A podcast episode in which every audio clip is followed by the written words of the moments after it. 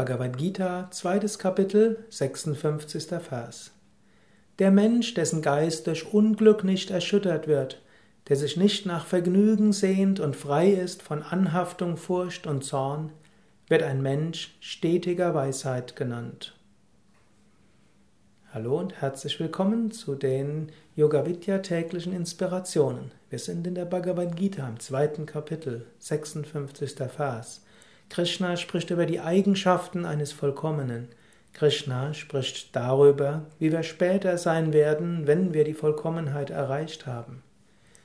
Diese Verse sind auch eine Aufforderung zu überlegen, wie werde ich sein, wenn ich vollkommen bin? Hast du das schon mal überlegt? Wie wirst du sein, wenn du vollkommen bist? Wie wirst du denken? Wie wirst du fühlen? Wie wirst du umgehen mit anderen Menschen? Wie wirst du deine Pflichten erfüllen? Ein paar Verse vorher hat Krishna dir versprochen, du wirst irgendwann zu dieser höchsten Weisheitenerfahrung kommen. Vielleicht in diesem Leben, vielleicht im nächsten Leben. Vergegenwärtige dir das. Wie werde ich sein, wenn ich vollkommen bin? Oder wie würde ich handeln in den Aufgaben des Lebens heute? Wie würde ich meinen Tag heute gehen oder wie hätte ich ihn angegangen, wenn ich vollkommen gewesen wäre? Überlege das.